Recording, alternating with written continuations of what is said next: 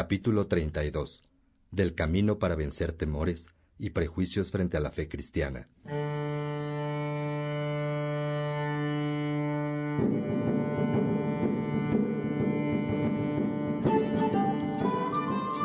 Vamos, peregrino. Dios va en tu camino.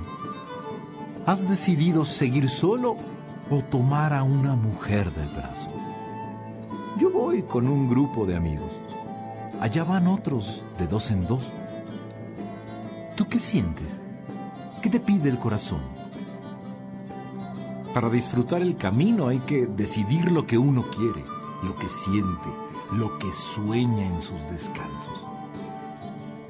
Piensa en eso y mientras, escucha conmigo, Agustín.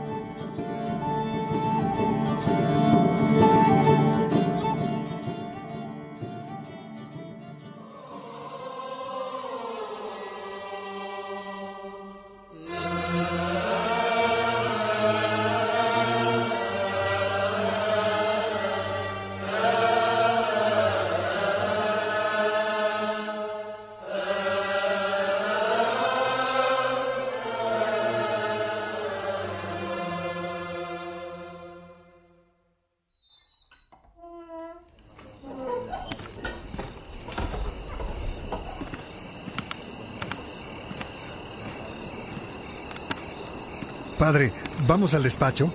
Tal como te dije, Faustino. ¿Tienes suficiente aceite para las lámparas? No sé a qué hora terminaré de dictarte y ya oscurece. Suficiente, padre.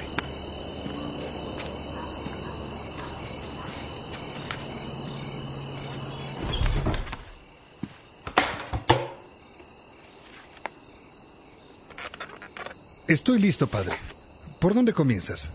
Dijiste que no eras amigo de Ambrosio, pero que lo admirabas y querías que te resolviera algunas inquietudes, dos muy importantes, la incorporeidad de Dios y el celibato del obispo. Comencemos con lo primero. No era muy amigo de Ambrosio porque cuando yo iba a verlo, lo hallaba siempre leyendo en voz baja y no levantaba la vista de sus libros. Y me daba pena molestarlo. Así que me iba con todas mis inquietudes a cuestas. Lo que sí no me perdía eran sus sermones en las misas los domingos, para aprender algo de ellos cada vez. Sobre la omnipresencia de Dios me alegraba mucho, y aunque no entendía nada al respecto, el hecho de que la Iglesia Católica descartara la idea de un Dios confinado en algún lugar por la figura del cuerpo alimentaba mi inquietud de averiguarlo hasta entenderlo. Otro asunto que me alegraba al oír los sermones de Ambrosio era su insistencia sobre las lecturas del Antiguo Testamento. Decía que no se deben leer a la letra, sino en el espíritu. Y es que claro, si lees esas historias cargadas de alegoría, algunas hasta suenan grotescas, pero si rescatas la enseñanza espiritual y el mensaje de la promesa salvadora de un Dios bondadoso que perdona todo y a todos, entonces la cosa cambia. Padre, ¿Has pensado que muchos de tus errores intelectuales, eh, o sea, tu dificultad para conocer la verdad, tenían que ver con que te tomabas todo literalmente? Claro, Faustino. Así era justamente. Yo era un hombre de letras, y cada palabra tenía que significar lo que el autor quería decir exactamente, y no otra cosa. Pero con Ambrosio aprendí a rescatar el fondo de la forma en las metáforas, alegorías y analogías bíblicas. Además, yo no sabía pensar más que corporalmente, y mi duda seguía siendo el tema del Espíritu de Dios, el alma humana. Qué duro fue entender eso para mí. Pero bueno, como dijo Mónica tu madre, al menos ya no creías en las falsedades de los maniqueos.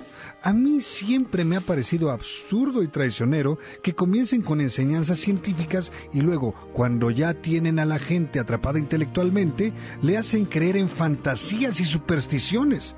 Eso es una trampa. Y claro, cuando los adeptos ya están metidos hasta el fondo en sus mentiras, resulta que tienen que mantener económicamente a los mentirosos. Ay, Padre Agustín, ¿cómo fuiste a creer en ellos? Pues es que tenía la cabeza y el corazón divididos, Faustino. La cabeza estaba puesta en la ciencia, con la que me dejé atrapar por los maniqueos. Luego adopté sus costumbres supersticiosas, y mi corazón, por otro lado, estaba entregado a mis pasiones. Así yo me sentía cómodo, entre la vanidad y el placer del cuerpo. En cambio, la fe católica te exigía humildad para creer, porque seguro que después, tan solo por haber creído, habrías entendido todo sobre la religión católica. Quiero llegar a tu encuentro. Lo sé, pero hay que decirlo despacio. Yo me resistía a dar el sí, creer en algo que no entendía. Temía además que quizás la Iglesia Católica me esclavizaría aún más.